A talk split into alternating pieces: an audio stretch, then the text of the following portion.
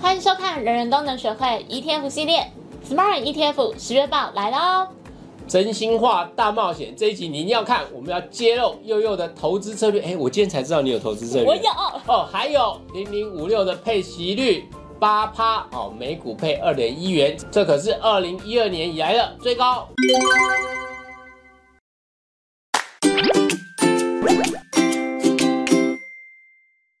今天的 Smart ETF 十月报有四个重点。第一个重点呢，就是我要来真情告白投资策略部分，请大家不要嘴我，拜托。那第二个重点呢，就是 ETF 的除息月历零零五六配息率达八 percent，二零一二年的最高纪录哦。第三个重点，九月 ETF 绩效排行，全球震荡走空反向的 ETF 全面胜出。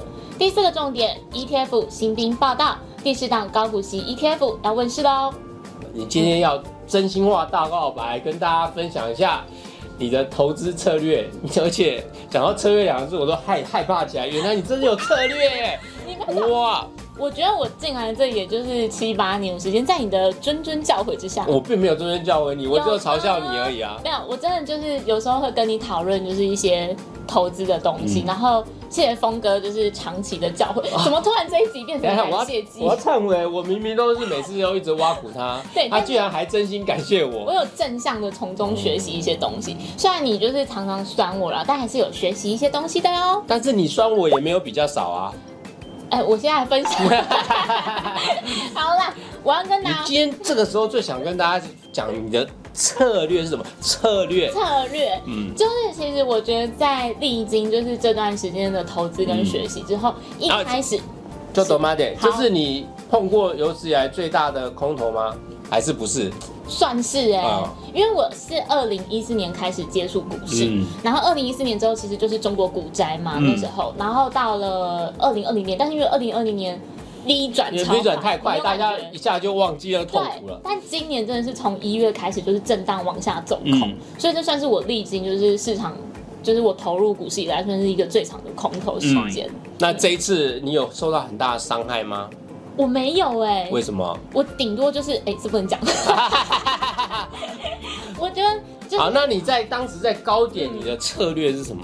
我觉得应该说，从去年的时候，我把我的操作部位做了一个很好的调整。那这个部分其实就是峰哥教我的，我认真，这是我跟你讨论过的事情。我已经忘了这件事，你忘记？就是因为我。前面几年呢，就是纯股的意志不坚，然后常常就是今年赚，然后隔年赔。我要先讲，他都骗人，他说每周说我要纯股，然后马上啊有赚了，赶快卖，赶快卖。对，而且我前面几年真的就是赚多少，然后隔年可能就是赔了一大单回去。嗯，然后我就觉得这样不是，就是不是一个很好的投资策略，因为你就觉得说哦，瞎忙了一场，然后隔年干脆什么都不要做，就纯股就好。嗯，于是哈，我跟峰哥聊完之后，峰哥就教我呢，就利用就是呃投资的配比。因为我们年轻人，嗯，就是还是会想要年年年轻人，年年轻啊，好好好，年轻人，年轻人还是会手痒，想要做波段嘛，嗯，但因为成股其实你可以当做一个核心部位，所以我现在就把我的操作其实简单来说就分成两个，一个就是主动操作，一个就是被动投资，嗯，然后。主动操作那个部分呢，其实就是之前可能累积的一些资产就丢进去，所以里面就有一大笔钱。嗯，然后那个那一大笔，好想知道一大笔钱是多大笔钱？一大笔好吓人。嗯，好，就是那时候跟峰哥聊完之后，我就把那笔钱做一个配比，就是存股的比重是五十五 percent，嗯，然后波段大概三成，嗯，然后现金呢就是保留十五 percent，嗯。但为什么我峰哥？哎，这样加起来有一百吗？你看，一百啊，五五三十十。五啊！哦，你数学听错，听错。好，但这一笔钱就是我可能之前的存股就是放着，然后采取不定期不定额的，就是操作这样子。不管是存呃存股，然后波段可能就是手痒的时候就会跟跟一下这样子。可是前一阵你跟我说，你最近在大跌过程中，你是有策略，你的加码是有策略的。对，是什么策略？那个等等，我要先讲完我另外一个账户。就是我另外一个被动投资，是我去年就是大概年终的时候开始，我就想说，哎，那有时候因为现在市场感觉已经在高点，然后你就会觉得说，哦，现在好高，我不敢买，于是定期定额的账户就出现了。嗯，这个账户就是我刚刚讲说我拿来被动投资，所以我每个月就是拿我的现金流去做定期定额。那这一这一个账户就是完全百分百存股，我打算存五年，就是。我五年后我要，那你要干嘛？我五年后就四十岁了，所以我打算 那笔钱就是完全就是四十岁之后是送我自己的一个礼物。我估计你要送什么礼物给你自己？就是一大笔钱呢、啊。哦，等那个等我四十岁的时候领出来的时候，你确定是一大笔钱？我觉得应该会是啦。我每个月就是储蓄率有六成呢、哇，很全部丢惊人哎进，去哎，拜托，很惊人哎！认真存钱好不好？在你的教导之下是是是是，好，你比我认真存啊，我没有这么认真存。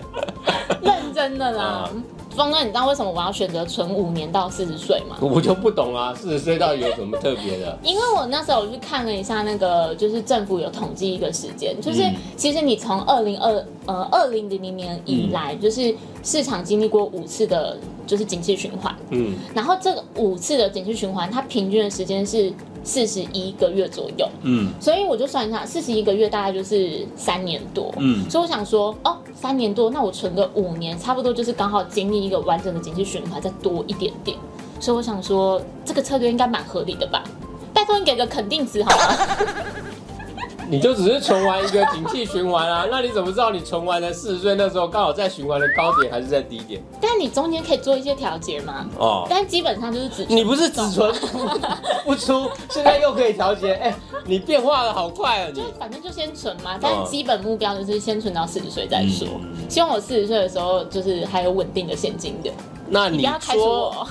你说你的下跌过程中，你有一套加码的策略，我一直很好奇。嗯，嗯大家也知道，就是我们做人人系列这个节目已经做了两年多了吧，嗯所以其实从两年多前就是认真的接触 ETF 之后，我觉得 ETF 真是一个很好的工具。嗯因为说实在，你买个股的时候，你可能会遇到个股，可能你一开始选它之后，它有一些景气变化，你可能就会觉得心里没那么安定。嗯但我后来这两年多就是开始配，就是包含我那个存股，其实都是定期定额的 ETF，然后我存股现在也很大一部分就是 ETF，嗯所以我在加码的时候，我就想说，那既然都是 ETF，那我简单一点的做法就是直接跟着大盘的，就是价位去做加码就好。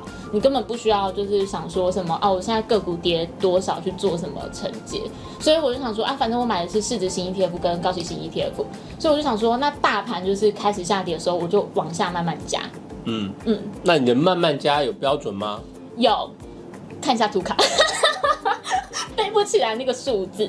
其实就是这一波大盘从年初最高是一八六一九嘛，嗯。然后在中间震荡下跌的过程中，其实就是我运气也很好啦，就是我遇到一个好心的大哥哥，都会跟我聊投资，所以他就会提醒我不要急躁。嗯然后后来，呃，因为其实年初我一些波段就是停损出场之后，我现金就一直 parking 在我的账户里面就没有用。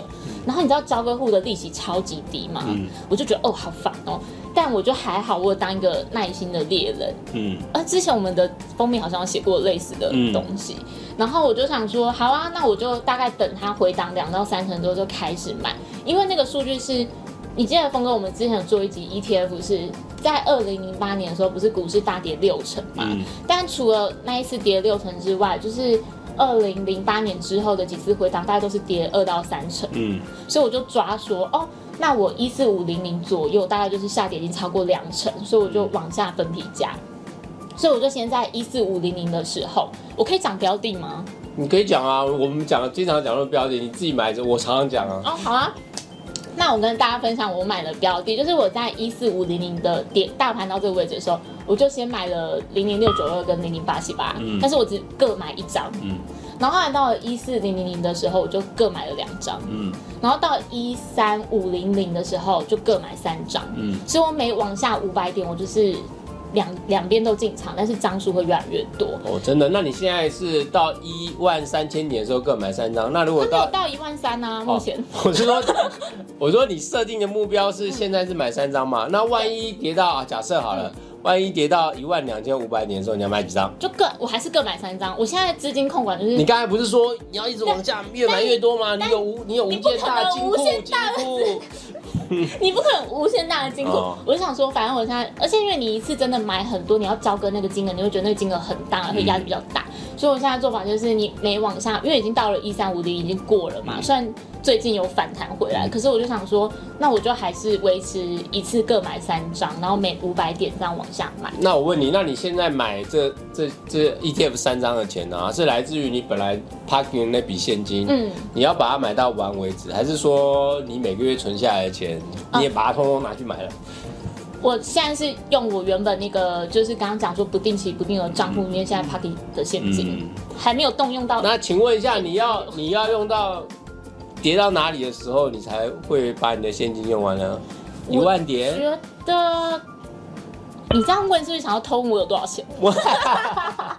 不是，我是应该是观众想要知道你有多少钱。嗯嗯嗯，我请律师回答。好了，我分享完了。嗯嗯，好。那等下你要灵魂拷问吗？我没有要灵魂拷问啊，我只是很好奇你的策略而已。嗯，但是。你给点正面的肯定吧，很棒啊！哦，对，就是至少有一个标准的方法啦。每隔五百点下去买，虽然它其实它比较容易记，有时候我们可能会用一个跌到一个百分比，嗯，或者是说跌到一个呃重要的价位，然后设定一个买进的目标。因为我们刚才讲嘛，就是说从过去十二年来哦，你比较大的空头大概是下跌五十五趴到六十趴，嗯，比较小的空头可能是下跌大概。呃，十五到二十趴，好，那你可能会，呃，对对我自己来讲的话，就是哦，如果我设定的情境一就是一个比较小型的回档空头，就在十五到二十趴之间，那一个比较中中型的空头可能会在三十趴上下，嗯，那一个比较大型的空头大概就跌破五十趴，那基本上跌破五十趴以下，那个就是已经是哦，你不要看那个指数跌破五十趴。当指数跌破五十趴的时候，有经历过的人都知道，很多个股是已经跌掉八十趴到九十趴，那时候你是怕死了啦。所以基本上破五十趴以后，哦，你你只要有勇气买进，你都是那个时候很坚强的人了。嗯，我觉得就是峰哥刚刚不是聊到说，就是如果像这种低档不敢买进，其实就。像我自己不是有一个定期定额账户嘛？那个账户就是强制你一定要入场。嗯，所以我现在就想说，反正那个账户，我就算手上已经没有资金了，我的现金流还是会强迫我每个月就是定期定额。我觉得强制强制入场这个方式很好，但是第一个前提就是在强制入场用的这些金额之外，你要先确保你的生活不会受到太大影响哦。就是说你有一些现金，对，这些现金是。放的就是有一些紧急预备金，可以作为你生活正常支运的支出。嗯，这时候你强制入场的时候，你才不会惶恐。嗯，因为尤其是真的，你你要相信我，万一万一哦，因为什么事，金融市场就是什么事都可能发生。真的，万一市场跌破五十帕的时候，你叫你主动加码，真的你的那个勇气要很大。但是如果你是默默被动的加码的话，就是，呃，就套句我们现在话，盖牌啦。你吓到我了，反正就是，就你知道，就是因为这一笔钱，你对它的呃期望度呢，短期获利的期望度比较低一点，你才敢去加码。因为大家都是这样嘛，你只要想买低，当崩跌的时候，你就会觉得明天会更低。嗯，但你永远不知道哪一天是最低。为什么崩跌的时候不知道哪一天是最低？因为在崩跌的过程中。所有的技术线型的关卡都守不住，因为那个是一个心理的情绪因素啊，这是一个。另外一个崩跌的原因是因为那是市场上的流动性因素，就是一定可能发生的某一些呃，可能是大型的金金融机构出问题，造成整个市场上的流动性非常的紧张。那这时候很多人在这种很缺钱的时候，他不得不可能他就是被迫断头了，或者是说他就是急需要一笔钱，赶快来救急。他就不得不卖了。那在那种恶性循环情况之下，就是流动性的问题发生的时候，那市场就会一直接下来一直破底，破到啊，就是挡不住的人，就是说他必须要解呃赶快拿到现金的人都拿到，然后其他有一部分人就是我们刚才讲，就是他已经是有紧急预备金的人，他口袋很深。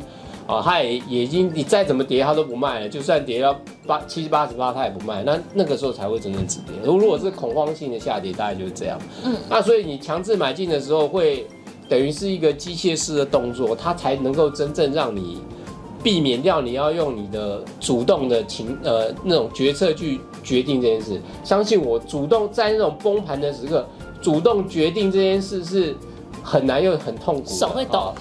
我以前两千零八年的时候，我就听过一个基那种私募基金的操盘人，他说他是很想把手上最后现金继续买进，他的股东求他说：“拜托你，拜托你，不但不要买进，他还希望他卖掉一点，因为他当时的这些股东当时得到的讯讯息是，虽然大盘已经腰斩了，但是听说还会再腰斩，也就是俗称的膝盖斩，腰斩之后再腰斩。”那市场就是这样了，就恐慌来的时候，就真的是挡不住。当低档的时候，你就觉得一定还会更低，大家永远在等最低点啦。但我不，我我不能告诉你说一定不会出现最低点，因为恐慌来的时候，什么事都会发生。对，那只是说对你来讲，你的投资策略就是你本来就有设定一个目标哦，我们譬如说二十趴、三十趴或者是五十趴，你有一个阶段性不同的进场的方法。啊，那这个方法是预先设定好，你一定要预先设定好。你如果等到市场在发生到那个阶段的时候，你才想说你再来做判断的话，千万不要那时候做判断，因为那时候你做的判断里面的情绪都大于你的理智了。嗯，而且我昨天因为。呃，应该说这几天我刚好也顺出一个逻辑，就是很多人说你可能会赚股息赔价差嘛，可是我就想说，你依照像我刚刚前面讲那个政府整理那个景气循环周期，其实大概就是你就知道，其实它是有周期的，它不会是一直在谷底十年二十年。就是虽然日本有发生过，但台湾目前经济体只算是强健，所以比较不容易有这样的。低迷十年的情况发生吧，我们还是祝福佑佑爸，呃，你在四十岁的时候能够领到自己给自己一份很大的礼物。好，没关系，我也不知道五年后不，呃，就是悠悠四十岁的时候都会得到什么结果。那大家一起来帮他祝福吧，继续关注我们五年哦。好啦，好，下个主题，好，就是 ETF 的除夕月历。这个月呢，有十档股票型 ETF 要除夕。重点息就是元大高股息零零五六要配息了，这次公布拟配息的金额为二点一元，以十月三号的收盘价计算，当期的配息率高达八点一八 percent，这个金额呢是二零一二年以来的新高，相信很多股民都非常的开心。接着看到富邦台湾优质高息的配息率也超过五 percent，另外半年配的部分则有富邦台湾中小零零七三三拟配发零点九二六元，当期的配息率为二点八七 percent。季配的部分，永丰台湾 ESG 零零八八八当期配息率一点七八 percent 最高。再来看到市场上目前唯一一档双月配的永丰优息存股零零九零七，这次配发零点一四一元。以上十档股票型 ETF 的出席时间都在十月十九号。接着我们来看债券型的 ETF，一共有二十八档。其中季配息的以富邦全球非头等债零零七四一 B 配息率达二点二一 percent 最高，再来是国泰五 Y Plus 新兴债零零七二六 B，元大投资级公司债零零七二零 B，元大十年 IG 电能债零零七八八 B，这几档配息率都超过一点五 percent。另外有两档月配息的债券型 ETF，分别为中信优先金融债零零七七三 B。中信高评级公司债零零七七二 B 配息率为零点四八 percent 和零点四四 percent 以上二十八档债券型 ETF 的除息日期也一样在十月十九号哦。接着来看上个月的绩效表现，在九月 ETF 绩效的部分，单月表现最好的前十名会是谁呢？你看完可能会傻眼，全部都是反应，好可怕啊！没关系。好吧，我们来看这张表，真的很惨哦。因为九月清一色绩效好，都是反向型的 ETF 表现最好。换言之呢，就是啊，做多的人都哭哭了啊，那就是做空的人呢就赚钱了啊。那其中以富邦、恒生、国企反一零零六六六 R 啊，单月绩效也是七点五九趴居冠。这档是以香港挂牌的中国企业为投资对象的反向型 ETF，那另外一档也是性质相近的 FH 香港反一零零六五一 R，报酬率是十六点四趴啊。接着可以看到四档台湾反向型的 ETF 也分别交出一成左右的报酬率，那反映出九月啊，在全球下跌的大趋势下啊，台湾股市也是下跌的很厉害啊。那台股大概也下跌了一成左右。那美股的纳斯达克指数、道琼啊，也都是反向的 ETF 表现比较好。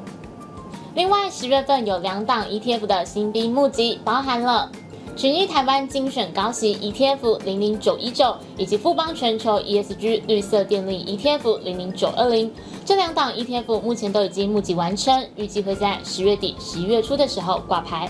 零零九一九是台股 ETF 中的第十档高息型 ETF，它是一档季配息型的 ETF。另外，零零九二零则是属于 ESG 的类型，强调绿电题材，对 ESG 有兴趣的朋友也可以多加关注喽。以上就是今天的内容，如果喜欢我们的节目，记得帮我们按赞、订阅、加分享哦。Smart 人人都能学会 ETF，我们下次见，拜拜。哎，喜欢悠悠聊天的话，也告诉我们哦，我们下次继续聊给你听。